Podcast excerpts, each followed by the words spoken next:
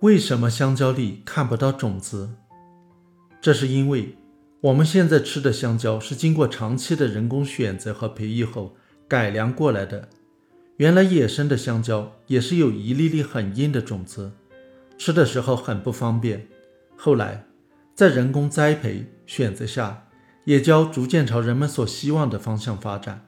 时间久了，它们就改变了结硬种子的本性，逐渐的形成了三倍体。而三倍体植物是没有种子的。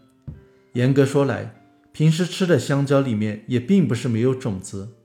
我们吃香蕉时，果肉里面可以看到一排排褐色的小点，这就是种子，只是它没有得到充分发育而退化成这个样子罢了。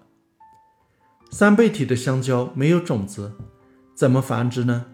一般用地下的根叶幼芽来繁殖，这就用不到种子了。